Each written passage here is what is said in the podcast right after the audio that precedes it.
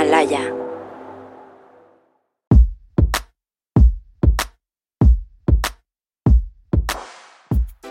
Latina con Baja Autoestima, donde hablamos de las lecciones que nos da la vida, cómo podemos nosotros encontrar la felicidad. Y nuestra invitada de hoy es una mujer latina que está dominando por completo el mundo de periodismo.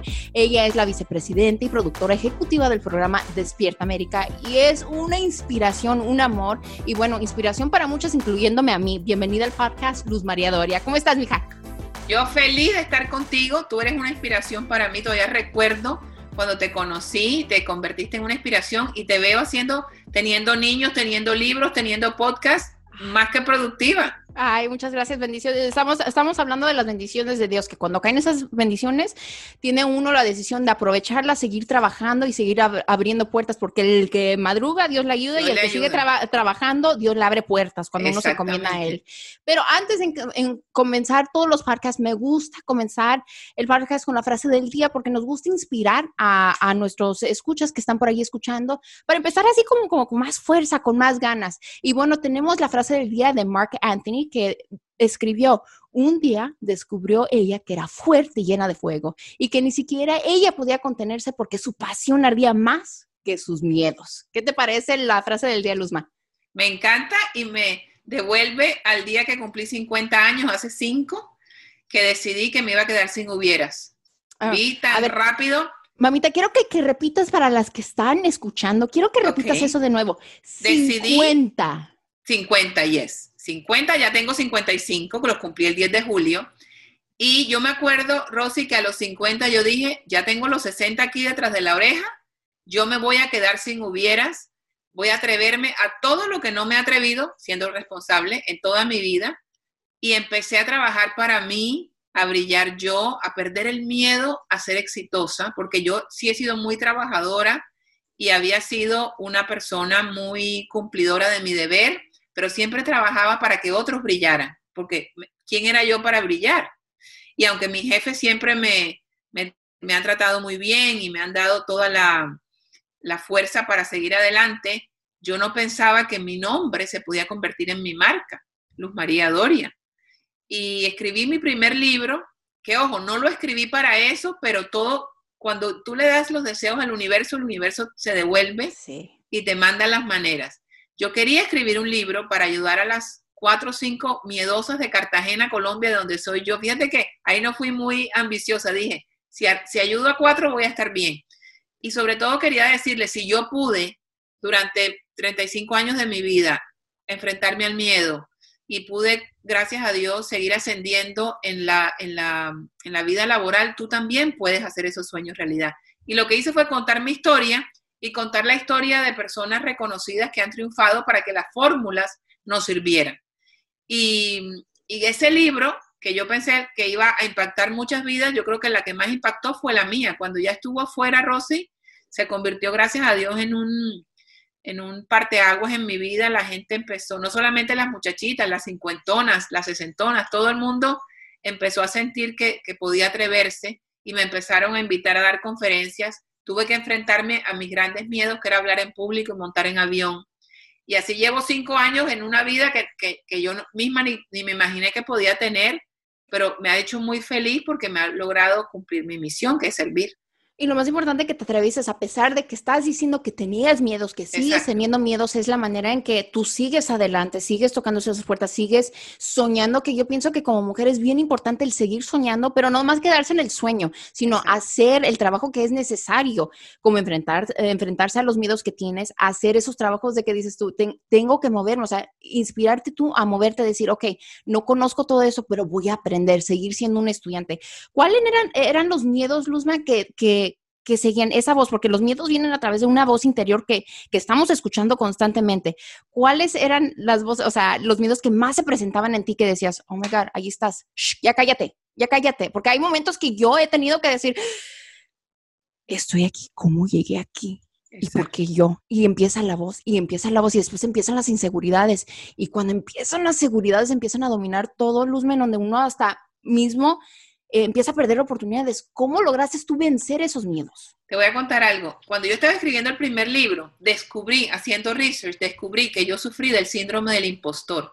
Yo oh. fui jefa Yo fui jefa de una revista a los 24 años, que fue la revista de Cristina. Cristina. Cristina me, me nombró directora de su revista.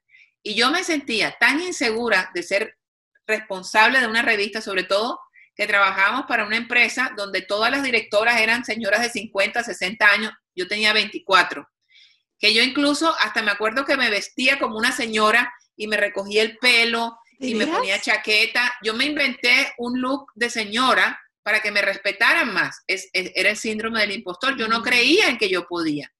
Y mis miedos han sido siempre de que, además María, María, Williamson dice algo que es muy cierto. El, uno de los más grandes miedos que tenemos es el miedo a sobresalir. Entonces yo prefería quedarme en las sombras. Yo hacía mi trabajo muy bien, pero yo no quería que nadie me dijera ni siquiera que lo había hecho bien porque me daba vergüenza. No quería que nadie me, me descubriera. Yo tenía miedo a volar. Para que entiendas, yo no tuve fiesta de 15, que aquí es Sweet 16, en Colombia es fiesta de 15, por miedo a caerme bailando con mi papá. Oh my God, de ver, oh my God, tanto okay. Yo no, yo no me casé de vestido blanco, con ramo y con todo, porque yo decía, ¿cómo yo voy a caminar? Enfrente de todas esas eh, eh, entrando a la iglesia y si me caigo y si hago el ridículo. Ahora te voy a contar, esos miedos dan risa, te voy a contar uno que duele. Yo me casé a los 24 años y yo pensé que yo iba a quedar embarazada al día siguiente. Y pasaron los años y pasaron los años y yo no quedaba embarazada. Y no fui al médico por miedo a que me dijera que era estéril. A los 30 quedé embarazada and it was a miracle. Yo no sé cómo nació Dominique. After that, después de eso, voy al médico y le cuento. Le dije, yo llevo seis años tratando de quedar embarazada y de pronto quedé. Me hacen todos mis exámenes y se dan cuenta que mis hormonas no, no funcionaban. O sea, nadie se explica cómo mis hormonas subieron ese día para que Dominique se creara Dominique. Ahora yo le digo a todas mis amigas que pasa un año y no pueden tener hijos, vean al médico. Pasan seis meses, ve donde el médico. Entonces, mira todos esos miedos que a lo mejor son... Te detienen. Claro.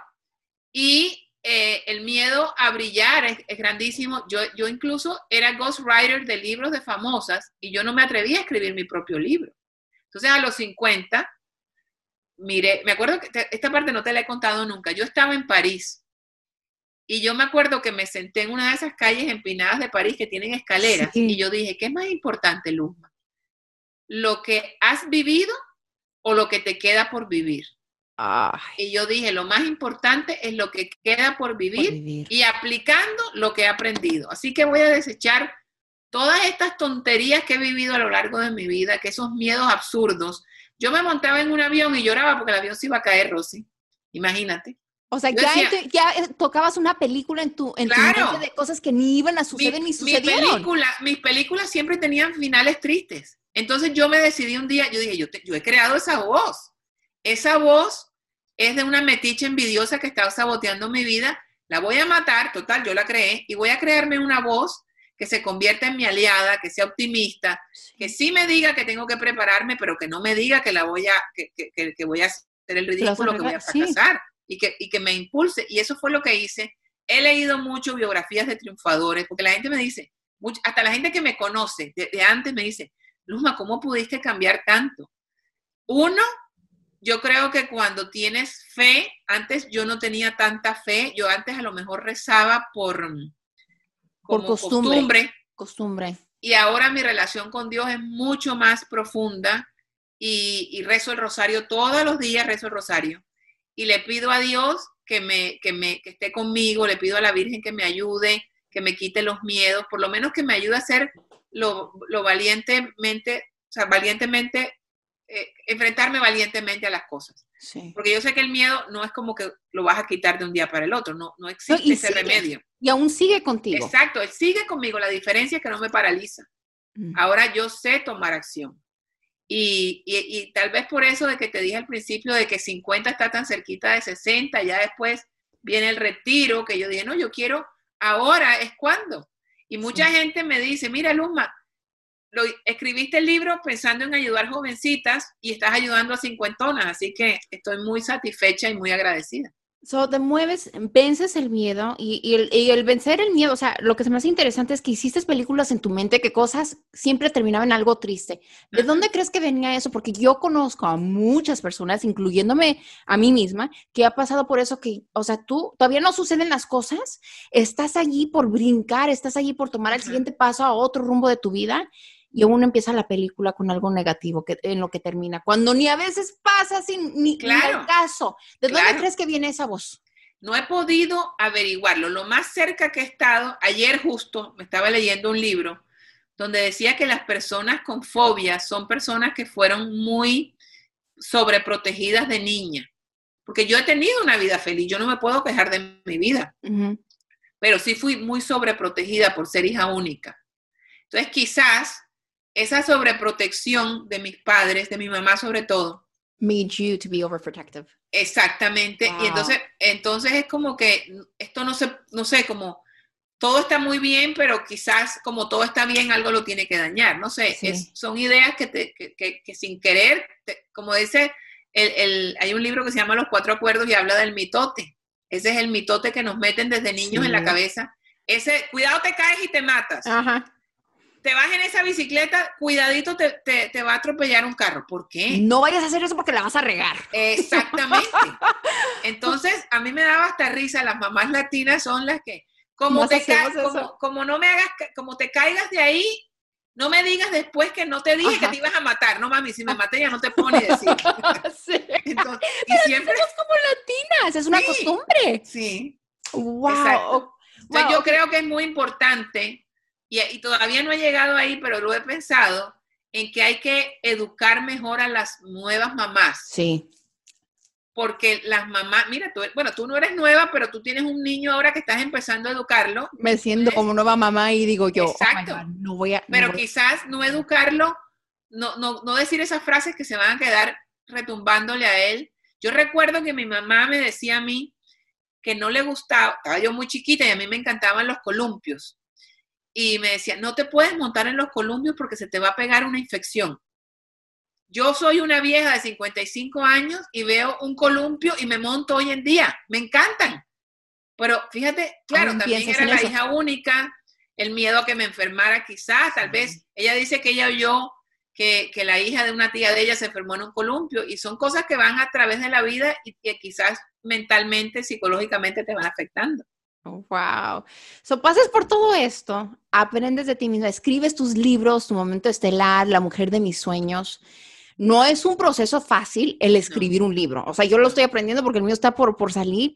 Me ha tomado dos años en hacer todo este proceso, pero muchos autores dicen que es algo terapéutico que, que pasa uno por escribir un libro.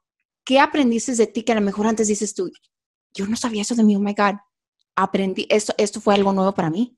Fíjate que muchas cosas aprendí. Recuerdo que el libro, eh, el primer libro, La mujer de mis sueños, que es mucho más eh, autobiográfico, eh, el, el, primer libro yo siempre digo que me lo dictó el alma. Y yo entendí muchas cosas de mi vida a medida que iba escribiendo. Yo me acuerdo que yo me detenía y decía, ajá, por eso era, yo misma. Cosas que, te voy a dar un ejemplo. El libro comienza contando cómo yo me voy de Cartagena a los 16 años con una serenata que me da mi papá. Y, me, cuento que mi papá, cuando yo estaba muy chiquita, me decía a mí, me dejaba en el kinder, y fíjate, mi mamá me sobreprotegió mucho, mi papá también, pero mi papá quería que yo fuera valiente. Y mi papá me decía, me acuerdo que se, se agachaba en el kinder y me decía, no te dejes joder nunca de nadie. Si alguien te jode, con este dedito le sacas los ojos. Imagínate, Rosy, decirle a una niña de cuatro años, darle permiso para que saque ojos si alguien la jode. Oh, Yo esa frase la guardé en mi, me imagino en la parte de atrás de mi cabeza y me acordé de ella cuando estaba escribiendo el libro. Y entendí cómo a pesar de haber sido siempre muy miedosa y muy insegura, nunca me he dejado joder de nadie. Yo cuando veo que alguien quiere hacerme daño o veo que alguien está, fíjate qué curioso, yo misma me he saboteado, pero no permito que nadie sabotee mi, mi, vida. Yo, yo soy muy justiciera, siempre estoy, y creo que debe ser por esa frase que me dijo mi papá, pero lo descubrí a los 50, no lo descubrí a través de mi vida, lo descubrí cuando estaba escribiendo. Entonces, exactamente, como tú dices, los libros son terapéuticos. Eh, yo, yo soy escritora, o sea, no, no es porque haya escrito dos libros, siempre me encantó escribir, siento que mi pasión es escribir y mi gran fortaleza. Y siempre digo que cuando más real soy es cuando escribo. Y ese libro tenía que eh, proyectar a la Luz María, que, que, en realidad era. Y yo creo que ese ha sido el éxito, que me ven como una mujer absolutamente real y me he identificado con muchas personas. Pero lo importante aquí es de que también te pasa el aha moment de por qué te llamas Luz. Algo que ha ayudado tu carrera, algo como que llegas, escribes el libro y dices tú, wow, esto es parte de mi historia, esto es parte de mi propósito. ¿Qué fue ese aha moment cuando te das cuenta de la importancia de tu nombre? Fíjate, mi nombre me lo puso mi abuela, Luz María, y a mí me parecía, me pareció toda la vida, 50 años, que mi nombre era tan simple. ¿Y que no te gustaba? No me gustaba. Yo decía, ¿por qué no me llamo Daniela? mi hija se llama Dominique, por eso le puse Dominique, me encantaba el nombre. Luz María. Cuando escribo el primer libro, la gente empieza a escribirme y me dice, gracias por haber traído luz a mi vida. Yo dije, ajá, por eso era. Por eso es. Por eso era. Entonces, de verdad, y ahora tengo unas charlas en, Instagram los lunes que las puse charlas con luz, porque no, o sea, es jugando con la palabra también, pero lo que quiero es traer luz a la vida de la gente. Me, me gusta mucho, me parece que es mi misión.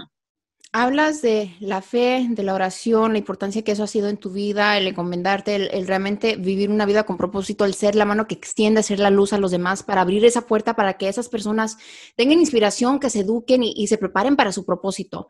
¿Cómo se siente el ser una mujer que directamente ha sido una influencia positiva a través de tus libros, a través de, de la manera que vives tu vida, la manera en que sales adelante y en la manera en que vences tus miedos? Primero me siento súper agradecida, muy, muy agradecida. Siento que es un privilegio poder ayudar a cambiar una vida.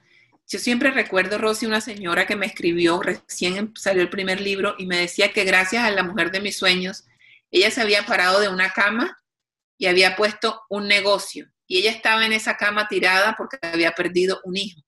Y yo pensé que había tenido un, no sé por qué, pensé que era como que había perdido un bebé sin nacer, o sea, que, era un, aborto espontáneo. Y le dije, ¿cuántos meses de embarazo tenías? Me dijo, no, mi hijo tenía 24 años y me lo mataron.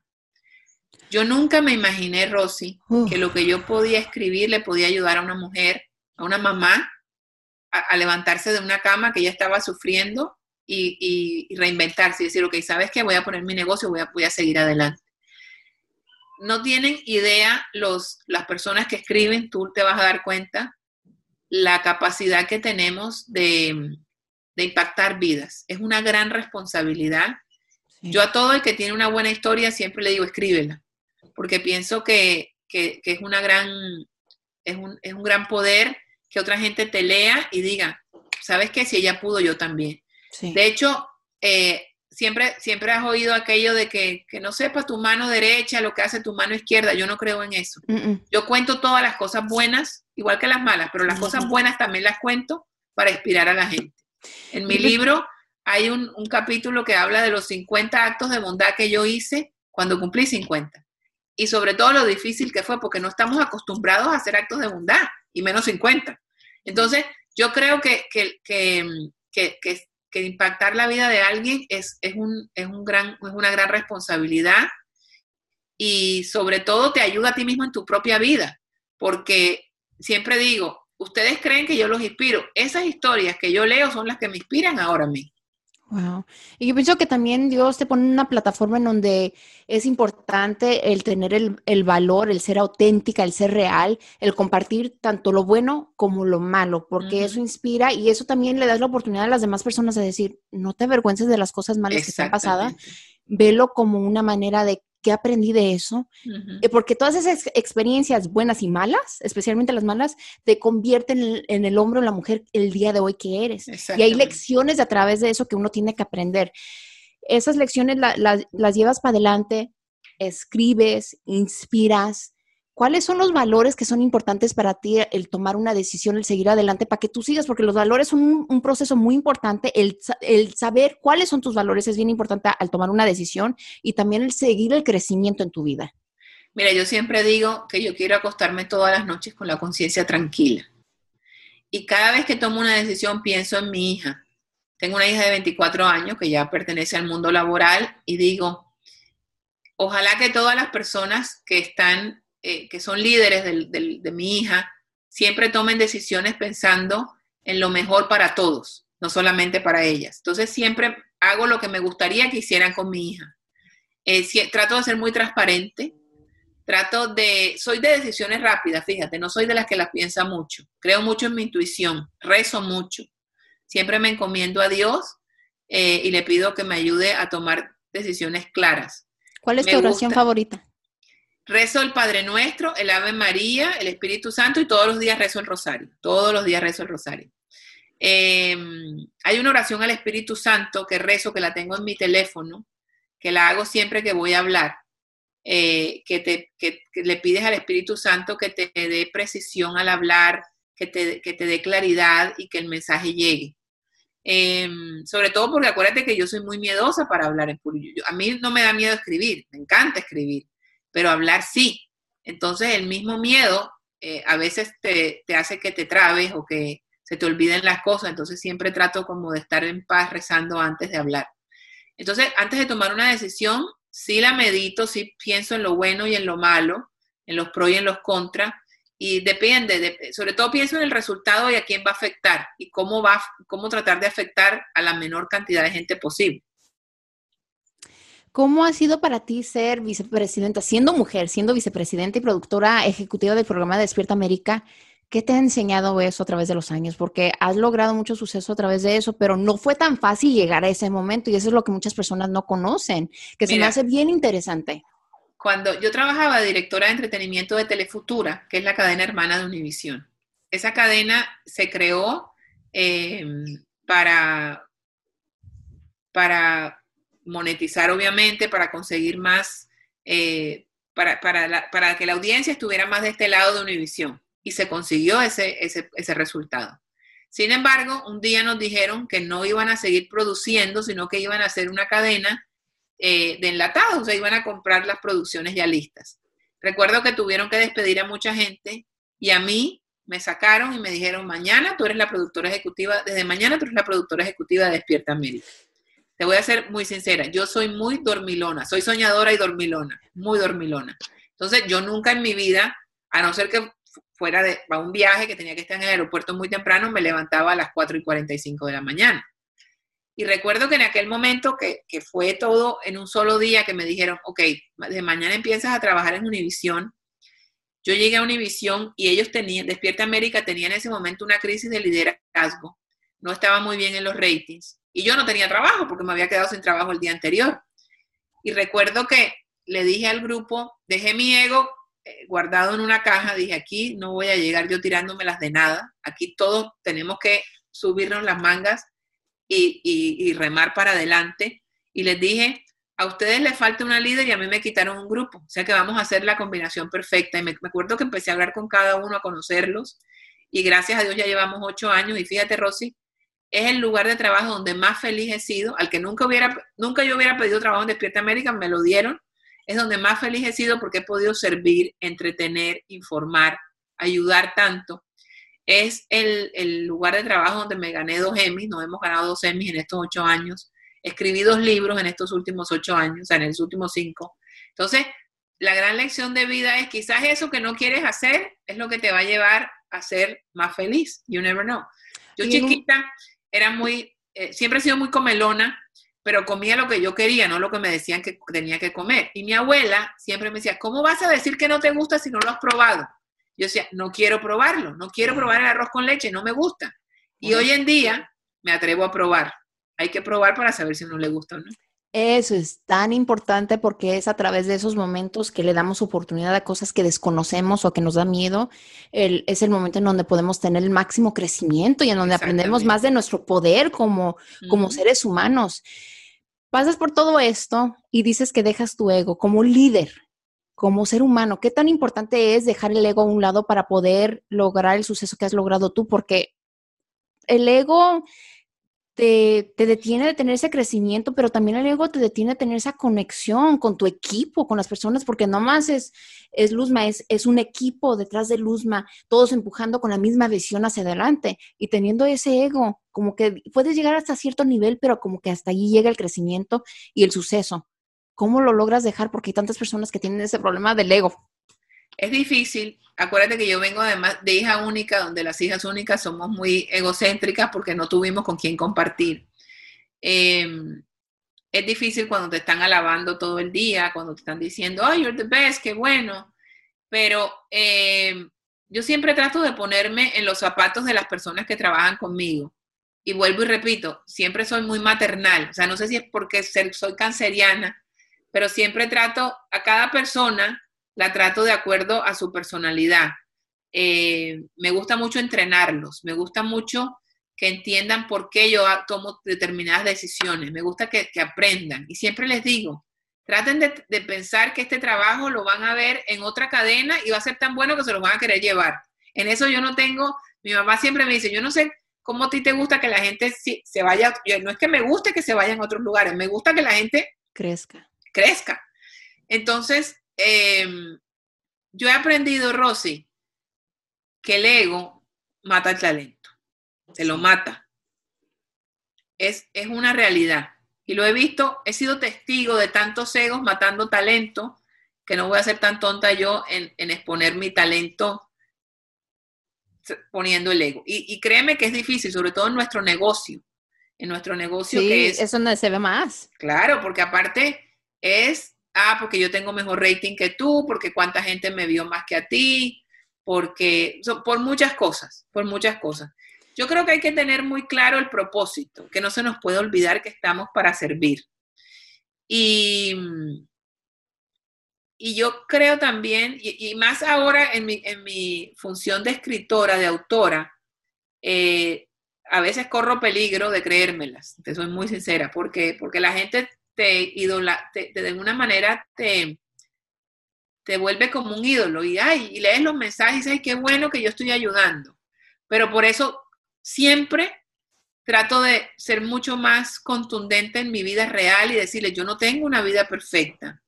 Yo soy una inmigrante miedosa que lucha todos los días contra el miedo.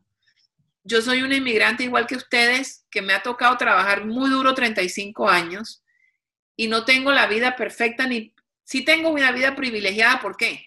Porque tengo salud. Creo que en este momento tener salud es, un éxito. y, tenemos que darle gracias a Dios por eso.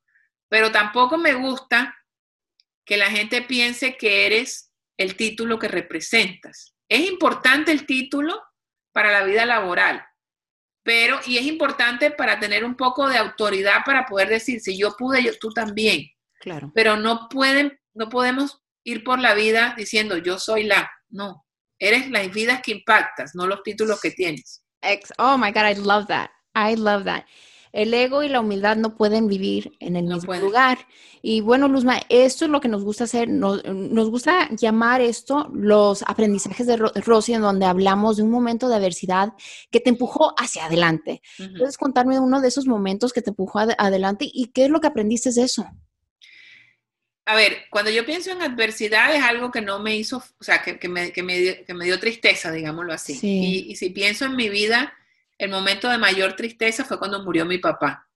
Eh, y fueron tres años, un proceso muy difícil. Mi papá tuvo Alzheimer y tuvo cáncer. Y esos tres años de mi vida, eh, yo estaba aquí en Miami, él estaba en Colombia, yo soy hija única, y fueron tres años muy difíciles porque no había mejoría, al contrario, todo iba poniéndose peor.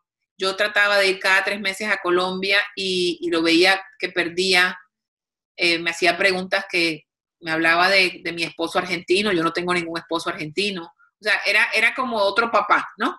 Y luego ya cuando eh, se, se, supe que tenía cáncer, porque gracias a Dios, y lo digo gracias a Dios porque me lo ocultaron hasta el último momento, el día que me dijeron que tenía cáncer, Viajé a Colombia y se murió una semana después. durante varios meses me decían que estaba, yo sabía que estaba mal y perdía peso y todo, pero lo, lo atribuía al Alzheimer. Y luego cuando llegué a Colombia y lo vi convertido, Rosy, en un cadáver viviente, había perdido mucho peso en tres meses. Y, y, lo tuve ahí al lado mío. O sea, yo viví el proceso de la muerte de mi papá los últimos 10 días de su vida. Fue muy duro. Yo no, todos los días yo me levantaba y yo decía, ¿hasta cuándo va a durar esto?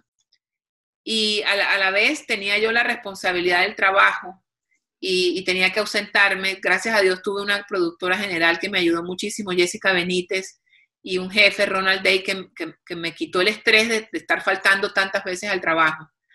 Y, y era como una, un verdadero, eh, una revolución en mi cabeza. Nunca perdí la fe, siempre tuve fe, incluso llegué, llegué a rezar porque, para que todo se, se, acabara, para que mi papá descansara, porque lo veía sufrir mucho. Y recuerdo que cuando murió, que regresé a Miami, me pasó una cosa muy curiosa. Eh, me puse a pensar que yo le había traído tanta felicidad a la vida de él cuando yo nací, yo fui su única hija, y que su muerte me había enseñado a mí tanto, su proceso, me enseñó a estar totalmente presente. Porque muchas veces vivimos la vida pensando que no, va, que no se va a acabar. O tan rápidamente y nos olvidamos de estar presentes entre el teléfono, la cosa y no disfrutamos. Mi papá disfrutó mucho la vida y yo me prometí a mí misma que yo iba a disfrutar más la vida en honor a la vida de mi papá y que iba a ser mucho más em, caring y que no me iba a quedar con nada guardado y que iba a decir te quiero todas las veces que pudiera y que iba a pedir perdón cuando pudiera en honor a mi papá y lo he hecho. Y hay algo muy importante que pasó, que lo cuento en mi libro, que para mí no tiene explicación. Mi papá es masón, era masón, pertenecía a la masonería, que yo nunca lo entendí mucho porque los masones son como una organización masculina. Y mi papá me llevaba a mí a ciertas reuniones donde permitían que llevaran a la familia, pero no sabía yo mucho. Yo supe que Winston Churchill era masón, algunos presidentes de Colombia eran masones, pero eso era como secreto. Cuando mi papá se muere, Rosy, yo empiezo a escuchar en mi mente una frase de mi papá que me decía, tienes que ser mejor persona. Pero yo la sentía como cuando yo te digo a ti, tienes que ir a ese restaurante que la comida es riquísima, como una recomendación. Yo no entendía. Y a la única persona que le conté eso fue mi mamá. Yo decía, ¿por qué mi papá me dice que yo tengo que ser mejor persona si yo no soy mala persona? Y me pasó algo muy, que, cuando lo viví fue muy, muy impresionante yo trabajé con una persona cuando, cuando era productora ejecutiva de Escándalo TV, que esa persona no, no daba la talla. Y yo le dije a mi jefe, tenemos que salir de esta persona porque esta persona no me traba, no funciona bien. Mi jefe lo quitó, lo, lo puso en otro departamento y pasó el tiempo. Y un día él, seguía trabajando en la empresa y nos reunimos y ya mi papá se había muerto. Y él me dijo, yo le empecé a hablar de mi papá y él me dijo, ojalá que mi hija y yo tengamos la reunión, la, relación que tu papá y tú tuvieron. Rosy, yo me fui para mi casa, él se fue para la suya, al día siguiente me escribe un email y me dice, tengo que hablar contigo, tengo un mensaje de tu papá. Yo llamo a mi jefe, que era amigo de él, y le digo, este tipo está loco. O sea, me dijo, no, él no, él no él, yo confío en él, no. Cuando nos pusimos una cita en un restaurante, yo llegué, me senté, y él empezó a decirme en mi cara lo mal que yo lo había tratado cuando yo era la jefa de él, lo mal que lo había hecho sentir. Él me dijo, en aquel momento yo estaba paniqueado porque pensé que me ibas a votar y yo no tenía ni con qué pagar los estudios de mi hija que iba a la universidad. Rosy, tú estás acostumbrado siempre a que te digan cosas bonitas, pero no estás acostumbrado a que te digan, me hiciste sentir muy mal. Óyeme esta historia. Yo me asusté tanto porque acuérdate que él me dijo, ven que tengo un mensaje de tu papá. Y yo, yo me acordaba de, sí que yo lo había hecho sentir mal, pero porque yo era muy exigente. Y seguramente él, a él le llegó la, noticia de que yo quería que lo sacaran. O sea, de hecho lo sacaron del departamento, aunque no lo votaron. Rosy, cuando él termina de, de, contarme lo mal que yo lo hice sentir, me dice, y yo ayer, después de que tú y yo hablamos en tu oficina, yo llegué a mi casa, yo no conocía a tu papá, yo recibí un mensaje de tu papá, tu papá me dijo que tú tenías que ser mejor persona. ¿Qué, Luzma, ¿qué, ¿qué sentiste en ese momento? Me puse a llorar, me puse a llorar. Él no sabe, y el otro día me lo encontré y se lo agradecí. Él no sabe o sea, en ese momento, yo, le, yo me acuerdo que yo le dije, Dios mío, mi papá me está diciendo eso desde que se murió, o sea, hacía unos meses. Pero es que es muy difícil de entender que alguien te diga eso y que tú le contestes eso. Solamente mi mamá sabía. Porque cualquier otra persona decir, Luzma está loca, pero ahí no termina el cuento. Recuerdo que en Thanksgiving me voy a México y compro un libro en el aeropuerto de Yehuda Berg. Y cuando estoy leyendo el libro, dice que en la masonería, lo que rige la masonería es que uno tiene que ser mejor persona. Mejor persona. Y ahí el círculo se cerró. Y me emociona siempre contarlo, porque no es algo que yo crea, es algo que me pasó. Entonces yo estoy segura que la, muerte de mi papá me ayudó a mí a ser mejor persona, a disfrutar más la vida, a ser más compasiva. Eh, a veces tenemos que pasar por momentos incómodos para vivir momentos estelares. Ya. Y yo no he vivido muchos, gracias a Dios, pero ahora que me preguntas, siempre me acuerdo de eso, eh, porque siempre la muerte la relacionamos con pérdida y dolor y tristeza, pero hay que convertirla en algo. Eh, mi mamá, que tiene mucho sentido del humor, me dice, a mí me convino la muerte de tu papá, claro, me lo dice mucho tiempo después. Dice, yo fui la mejor, la que más salió ganando, porque yo ahora mi mamá no peleo con mi mamá trato siempre de que sea feliz, porque you never know cuándo, cuándo va a ser la última vez. Y te hizo mejor ser humano. Wow, ay, me, desde, ay, esas son las historias de donde eh, uno aprende tanto, especialmente cuando tienes tus papás, eh, aprendes a, agradecer todas las enseñanzas, ¿no? Que te dan los regaños. Totalmente. Y, y todo eso. Ah, qué historia tan bonita, gracias Luna por compartir. Yo soy bien chillona. Yo también. yo, soy bien chillona y cuando escucho esas cosas y cuando escuchas de, confirmaciones de alguien que, que, hiciste tanto que ya falleció y que te llegan esos mensajitos como recordatorios, aquí estoy, te estoy viendo y quiero que seas mejor y que a través de cosas, o sea, se cierra el círculo y escuchas todo eso no cabe duda que los seres, a lo mejor no los vemos, pero siempre están con nosotros, sí. Y ese hilo de amor no se destruye con la muerte. No, no se destruye, aún te hace más fuerte y te hace mejor persona. Luzma, que si, nos sigas dando mucha luz, que sigas compartiendo todo lo que eres, que tu propósito siga en grande, que sigas impactando millones y millones más de, de seres humanos alrededor que lo necesitan tanto. Gracias por ser una inspiración directa a mí.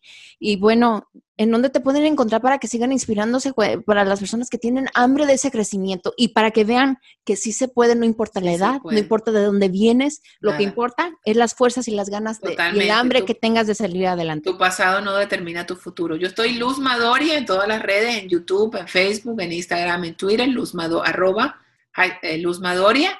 Y, siempre me van a encontrar en, en entrevistas como esta maravillosa que me has hecho Luzma, muchas gracias. Tus dos libros, ¿en dónde los pueden conseguir? En Amazon, pueden conseguirlo La mujer de mis sueños. La mujer de mis sueños y tu momento estelar. No se olviden, pueden chequear eso. Levanten ese libro, ordénenlo. Ahorita es cuando tienen tiempo para mayor crecimiento. Síganla. Y después tienes tus charlas todos los lunes, ¿verdad? Los lunes las charlas viven en YouTube. Se llama Charlas con Luz. Tengo mi mm. canal de YouTube. Que me atreví en la pandemia. Fíjate tú que la pandemia trae cosas buenas. Siempre trae, siempre hay una bendición dentro de todo. Luzma, muchas gracias. Que siga siendo una luz y que Dios te siga bendiciendo. Te quiero a mucho. Ti también, te mando un beso y un abrazo. Gracias. gracias. ¿Qué te parece la idea de vivir en el momento? Ahora, todos estamos inspirados y hemos escuchado muchas frases como vive como si no hubiera un mañana, vive como si fueras a morir hoy. Para vivir el momento necesitas mucha, mucha práctica, pero cuando empiezas a practicar y aprendes a vivir de esta manera, vivirás una vida más llena y agradecerás la belleza en todo lo que tú haces y en todo lo que tú ves. Así es que vamos a estar presentes ahorita en este momento. Para vivir el momento deberías de concentrarte en el ahorita Concéntrate, quítate toda distracción, apaga la televisión, apaga la computadora, cuelga el teléfono y disfruta del presente, saboreatelo. Cuando estás viviendo el momento, estás practicando la atención plena, algo que puede reducir el estrés, estimula tu sistema inmunológico, reduce la presión arterial y tiene otros efectos beneficiosos físicos y mentales. ¿Sabías que las personas conscientes son más seguras, tienen mejor autoestima y son más felices? A lo que me lleva lo siguiente, tener agradecimiento, prestar atención a todas las cosas, hasta las más pequeñas. Observa que estás respirando y que tienes movimiento, que aún vives. A veces eso no le prestamos atención. Vivir el momento y prestar atención a aquellas cosas pequeñas te ayudará a cultivar experiencias más positivas. La gratitud atrae más de lo que tú estás agradecido. Si quieres aprender cómo vivir en el momento, solo tienes que mirarte en el espejo y sonreír. Eso va a influir cómo te sientes en el ahorita. Recuerda, sea agradecido, respira y sonríe. Estos son consejos sencillitos que te ayudarán no solo a estar más presente, sino también a ser más feliz. Estoy aquí para ayudarte siempre y estoy aquí para crecer contigo. Gracias por escuchar La Latina con Baja Autoestima y quieres saber más sobre mi vida, asegúrate de leer mi libro. La Latina con Baja Autoestima es disponible en inglés y en español a través de HarperCollins y HarperOne. Puedes encontrar el enlace para comprar mi libro en la descripción del programa donde sea que estés escuchando este podcast.